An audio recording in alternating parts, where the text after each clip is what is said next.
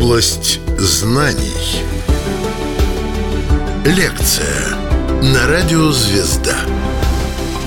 Цари и фараоны Древнего Египта. Рассказывает ведущий научный сотрудник Центра египтологических исследований РАН Роман Орехов. Область знаний. Огромное количество памятников сохранилось от Египта, да? Но вот если мы посмотрим, э, кому посвящены львиная доля памятников, которые достались египтян, они посвящены именно царям. Это удивительно, потому что на самом деле цари занимают центральное место во всех абсолютно храмах Египта. Даже боги многие, да, они как-то чем-то уделены. А вот царь как бы блистает на их фоне, как бы он равный богу Ра, да. Это на самом деле вполне закономерно. Как я уже сказал, цари – это сакральная должность, они преемники бога Хора. То есть поэтому, наследуя именно сан, вступая на престол, они обретают некий сакральный статус. Как бы сила, вот эта эманация, как бы, да, как бы сказали философы, да, она переходит на царя. И царь становится тем, кто становится во главе ка всех живущих. Кто такой К? Это сила, которая перешла от демиурга атома, который породил мир, на своих близнецов, которые передали ее по цепочке последнему, а последний был хор. А хор передает эту силу царю. Поэтому царь, который вступает на престол, он становится во главе ка всех живущих. Это очень важный титул, который объясняет, ну, собственно, природу царской власти. Что царь именно в силу того, что он занимает эту должность, он становится полубожеством. И даже, собственно, в чем-то равным. Обретает уже вот этот божественный статус полноценный. Когда он становится божественного предка, это уже после смерти. Когда он в совершенстве уподобляется Осирису. Личность царя на сакральном, на самом деле. И это очень важно понимать. Откуда мы вообще, собственно, о царях знаем? Вообще существует огромное количество всяких вот источников, которые упоминают вот эти цепочки, которые от богов ведут к царям. В частности, например, очень важно, что первая династия, которая правила в Древнего царства, э, царская династия, она была священна еще по той простой причине, что она никогда не прерывалась. Э, для египтян смерть любого царя – это не то что стресс, это конец космоса, потому что у них время определялось именно бытием каждого нового царя. То есть царь, покуда жив, жив мир. А почему жив мир? Потому что царь выполняет важную сакральную функцию, он управляет жертвоприношениями, он управляет миром богов, является таким посредником между божественным миром да, и миром земным. Очень важно, что когда царь умирает, соответственно, да, необходимо, чтобы у него был преемник. И чтобы этот преемник, э, как бы, который возвращает мир вот в состояние стабильности. Почему, собственно, наступает смерть царя? Потому что его убивает бог Сет как подобно Осириса убивает бог Сет, точно так же происходит и с ним. И таким образом необходимо как можно быстрее короновать нового царя, чтобы в мире снова воцарилась Маат. И таким образом царь является хранителем Маат. То есть он является не только вот, э, стабильностью, да, но вот это некое равновесие. А равновесие, оно как раз состоит в том, что он должен угодить и тем, которые наверху, и тем, которые внизу. Очень важно, что вот эта первая династия, как я уже говорю, она была сакральна во всех отношениях. Но удивительным образом вот этот мир приходит когда-то к своему завершению. И вот э, Древнее Царство, оно распадается. Для египтян это сродни катастрофе. Рушится порядок, да, то есть вторгаются азиаты, Нил не разливается, все очень плохо. Поучение того времени, это знаменитое поучение Ипу-Ур, да, плачи, вот эти Ипу-Ур, пророчество Неферти, это источники, которые говорят о том, что мир все, он катится к хаосу, потому что, собственно, царя нет, все могилы осквернены, все мумии царей выброшены из, из гробниц, из пирамид, и все как бы идет к своему как бы завершению логическому. Как возродить? Соответственно, египтяне, они говорят, э, есть некий высший промысел о том, что Бог ранее оставит свой народ. И царь должен возродиться. Возрождается каким образом царь? А возрождается в том случае, если он вступает в союз с женщиной, которая не царского происхождения даже, возможно. Но он каким-то образом подает сигнал, таким образом, и рождается чудесный ребенок, который впоследствии должен занять царский престол. Впервые вот эта мифологема обыгрывается о том, что царь появляется еще как бы в утробе, и не просто царь, а именно какой-то критический период, когда пресекается династия. И вот таким образом он изучает свою волю через жрецов, через пророков, и они приходят к царю и изучают ему вот эту волю, божественную волю. И таким образом царь, как бы, он является уже отпуском бога Ра. Этой программе посвящена огромная, вот в храмах мы видим очень часто, особенно в Новом Царстве, как Бог Ра, он, или Бог Амон, он уподобляется царственному супругу, входит в покой царицы, зачинает ребенка, будущего царя. Цари и фараоны Древнего Египта. Область знаний. почему, собственно, возникает такая вообще вот эта вещь о том, что необходимо родить ребенка еще в яйце, как бы, когда он еще там только еще в утробе. Не когда он статус обретает, как я говорил, а именно тогда еще.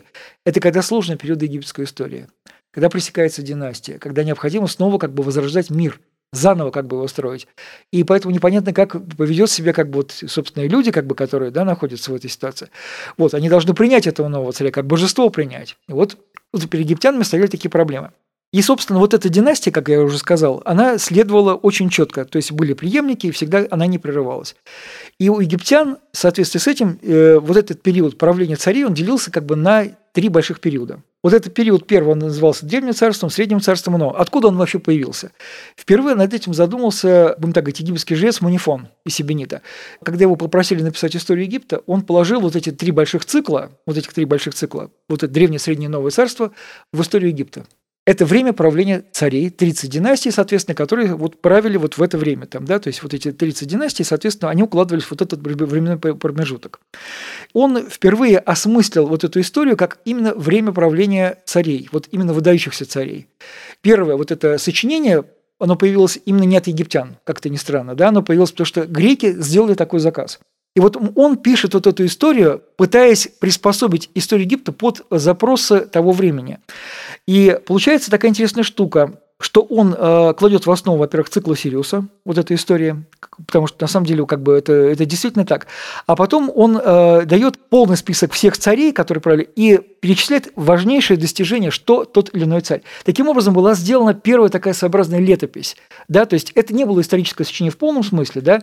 но мы знаем, допустим, как правили первые цари первых династий, да, что они оставили после себя, как правили цари, допустим, в более позднее время.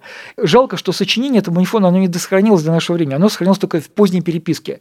И таким образом, как бы у нас, вот то есть выдержки из Иосифа Флавия, да, то есть, допустим, из Евсевия труда, получается, что на самом деле мы собираем по крохам вот это сочинение. Но приблизительно план его мы знаем, и знаем, собственно, какие династии в свое время правили. Что касается вообще, собственно, вот именно самих царях. То есть он представился представить именно живых людей в большей степени. Это были именно с точки зрения манифона живые люди. То есть вот этот оттенок сакральности, о котором мы говорили, да, что царь, это, это сугубо восприятие египетское. А для них было важно показать именно вот именно историю как живых людей. Чем ценны вот эти сведения вот этого манифона, то что он э, попытался э, каждому царю дать какие-то определенные достижения. Что было сделано, какие были сделаны походы. Во время правления такого царя произошло какое-то землетрясение. Когда манифон создавал свою историю Египта, он создавал ее историю именно опираясь на огромный архивный материал. Один из таких вот архивов сохранился как раз э, в Мемфисе, именно, э, скорее всего, он происходит из Сакары даже. Это были так называемые дома жизни. Вот эти дома жизни, они сохраняли вот эту летопись, они сохраняли вот эти наблюдения над природой, явлениями. Одним из первых таких памятников был э, так называемый Полернский камень. Он сохранил время правления, приблизительно это было с э, царей до династических, царей Нижнего Египта, до пятой династии включительно. И вот он как раз рассказывает, ну памятник тоже э, фрагментарный, он очень расколот сильный. Сколько же правил каждый царь, это большие вопросы, потому что там есть различные варианты прощения этого памятника.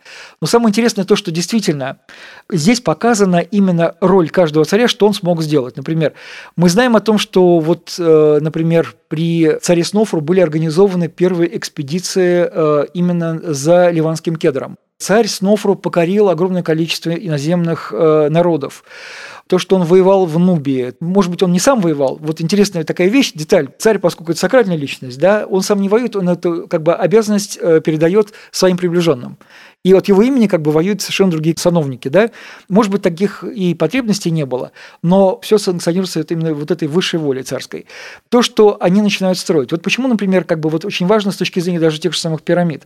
Потому что мы впервые знаем, что, например, при царе Шепсускафе, например, когда первый год его правления был совершен определенный ритуал, на месте будущей пирамиды. То есть мы знаем, это подтверждает то, что, собственно, египтяне сами строили свои пирамиды. То есть это не то, что кто-то строил, а именно, собственно, они. Сожалению, вот самые интересные цари, вот, которые нас интересуют, это, например, цари, такие как Хуфу, при Джосере, при том же самом. Самые интересные годы, они не сохранились. То есть мы видим, как бы, да, что действительно какая-то деятельность есть. И тут большие пробелы начинаются. Для историков это просто большая утрата, да, потому что на самом деле было бы проще всего да, взять и прочитать. На самом деле нет. Что, собственно, мы знаем? Какой материал основной? Как бы это первые летопись, они фиксируют как бы деяния царские на камне. Потом появляется большое количество папирусов. Потом эти царские аналы начинают вырезаться на стенах вот этих э, знаменитых храмов Карнака, например, да, в Рамесеуме, там, в Абу-Симбеле, да, где вот Рамзес Великий соорудил огромный комплекс вот этот свой. То есть мы видим какие-то определенные, то, что они э, участвуют в определенных баталиях, да, то есть ведут войны приводит огромное количество пленных. Но, опять же, здесь есть определенная идеология. Да? То есть мы не можем из этой информации извлечь что-то конкретное о живом царе. И везде тиражируется один и тот же шаблон идеологический. Цари и фараоны Древнего Египта. Область знаний. Из этих текстов нам нельзя понять, э, что же, собственно, как бы они реально совершили, да, но мы знаем, что, естественно, они всегда прославлялись, да, что они были отменными воителями, ну, уж строителями это точно, потому что они оставили после себя огромное количество памятников. Есть действительно интересная фигура, вот с точки зрения исторической науки. Почему? Неинтересно изучать тех царей, которые великие были, а именно проблемные цари. Вот, например, тот же самый Хнатон, например, да, вот, который создал знаменитую реформу, да, провел солнцепоклонническую, монотеистическую. Очень тесно последние цари 20-й э, династии, когда считается, был совершен исход евреев из Египта, да, о них мы мало знаем тоже, но они воспринимаются в традиции именно э, скорее как вот более такой вот, э, более человеческими, да. Эхнатон, он более человеческий, потому что на самом деле он выступает как верховный жрец, да. Он как бы пытается вообще сбросить себя оковы прошлой идеологии он пытается показать э, царскую семью по-другому, пытается показать более себя человечным, скорее всего, даже. Вот, хотя он, конечно, был очень непростым правителем на самом деле. И вот, э, вот когда мы изучаем историю Египта, на самом деле нам четко надо понимать, что мы должны воспринимать царя, с одной стороны, как э, именно идеологический штамп, определенный, да, когда он всех побивает, всех побеждает, это все нормально, как бы, да, для египетского для, как бы, населения это, это достаточно. А как он действительно реально себя, э, как бы, к чему приводит его управление, да? Поэтому требуется огромный комплекс источников, чтобы понять это. И в том числе и источников тех народов, с которыми египтяне граничили, с которыми они взаимодействовали, с которыми они воевали, с которыми они заключали мирные договоры какие-то, да? И вот тогда возникает объективная картина уже непосредственно, да? О царе как именно уже какой-то вот уже личности, которая действительно исторической. А то, что эти памятники египетские нам сохраняют, конечно, да, воспринимать это можно только как идеологию.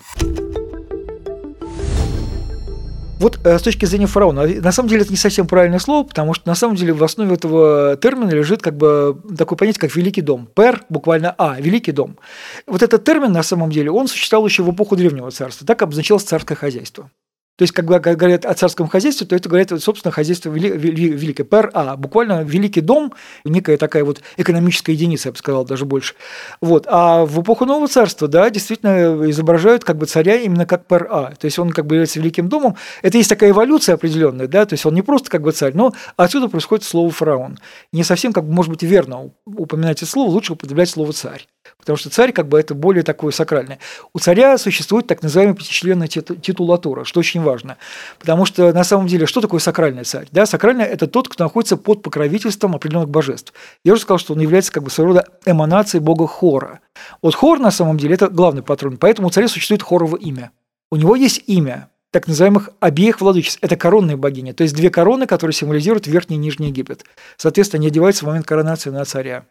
У царя есть также золотое имя тот самый царь, то, что он божественный по плоти считается, да, то есть золотая плоть, у него есть определенно у каждого царя золотое имя.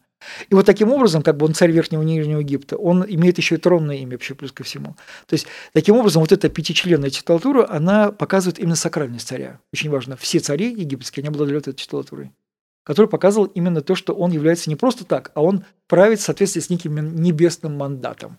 Он покровитель этой земли, он э, управляет МААТ, он управляет вообще всем миром, как бы, и, соответственно, как бы отправляет самую главную функцию, он посредник между богами и людьми. Цари и фараоны Древнего Египта. Область знаний. Если мы э, говорим, собственно, о легендарных царях-строителей, то на самом деле э, все памятники... У нас есть э, письменная традиция, которая восходит к Манифону. Манифон говорит, что первый царь, который построил пирамиды, это был царь Уэнефис. Он правил, скорее всего, в эпоху первой династии, и вот, вот эта первая династия является родоначальницей первых пирамид. Но дело все в том, что у нас нет информации о царе Уэнефисе буквально, да? У нас есть информация только о царе Джосере, как о первом строителе. Возможно, Манифон что-то перепутал, скорее всего, потому что он упоминает о пирамидах при Кахоме, а когда мы говорим о пирамидах при Кахоме, то есть территории Сакара, то, естественно, это две пирамиды. Первая – это первая пирамида это царя Джосера и его преемника царя Сахимхета, буквально могучего телом. Вот, если Джосер, как бы это буквально святой, да, то есть это священный переводится, да, Сахимхет – могучий телом. И вот а, тут а, очень важно понять, что вот на самом деле вот эти две пирамиды, они являются матерями всех пирамид. И первые цари, которые построили, они построили именно в Сакаре пирамиды. Других пирамид у нас, к сожалению, нет. А последующим как бы идет эволюция пирамидного строительства. И уже самые грандиозные памятники возводятся во времена царей четвертой династии. Первый царь был, естественно, царь Снофру и его преемник Хуфу. Потом правил Джедефр царь, и, соответственно, он построил пирамиду, не достроил в Абурааше.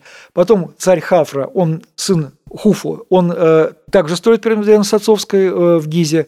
И потом ему наследует его сын Менкаура, который строит малую пирамиду в Гизе, а последующие цари, которые как раз строят свои пирамиды уже в Абусире, частично в Сакаре, это цари, как бы, которые строят уже более маленькие пирамиды, но которые также связаны родственными узами с этой династией.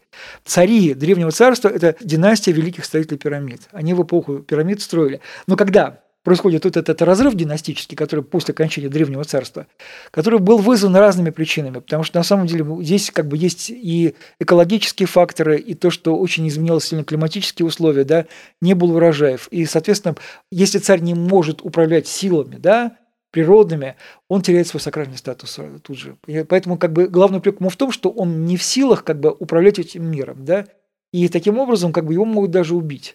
То есть, скорее всего, древнего вождя, может быть, убивали. А вот в последующем, как бы, да, это считалось как бы тяжким преступлением, потому что на самом деле царь должен жить, но он должен оставить после себя преемника. Должен править так, чтобы, соответственно, в мире все было взаимосвязано, гармонично. Если он нарушает какие-то законы, поэтому это сакральная особа, он на самом деле, это даже, я бы сказал, он почему не участвовал в какой-то активности, в активно в жизни людей своих, потому что уподобляясь божеству, как бы был как бы в состоянии такого какого-то покоя перманентного. А обязанности эти делегировал своим сановникам. То есть фактически первым лицом правления государства был верховный сановник. Если мы почитаем обязанности верховного сановника, тексты вот, более поздние, то в нем фактически он управлял страной. А царь, он только, соответственно, он визировал своим присутствием какие-то важные акты.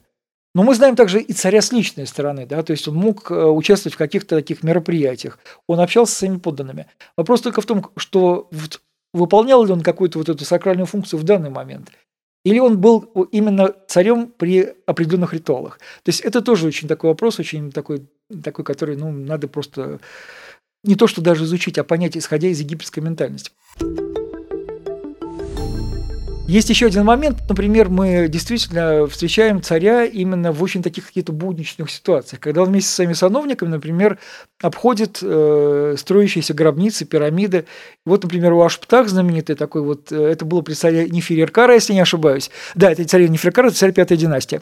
Третий царь пятой династии. И вот он, э, когда делает обход э, вот некого какого-то сужения, который он видит, что его зодчий, он э, плохо себя почувствовал, да, и фактически у него происходит какой-то приступ. Скорее всего, может быть, сердечный приступ.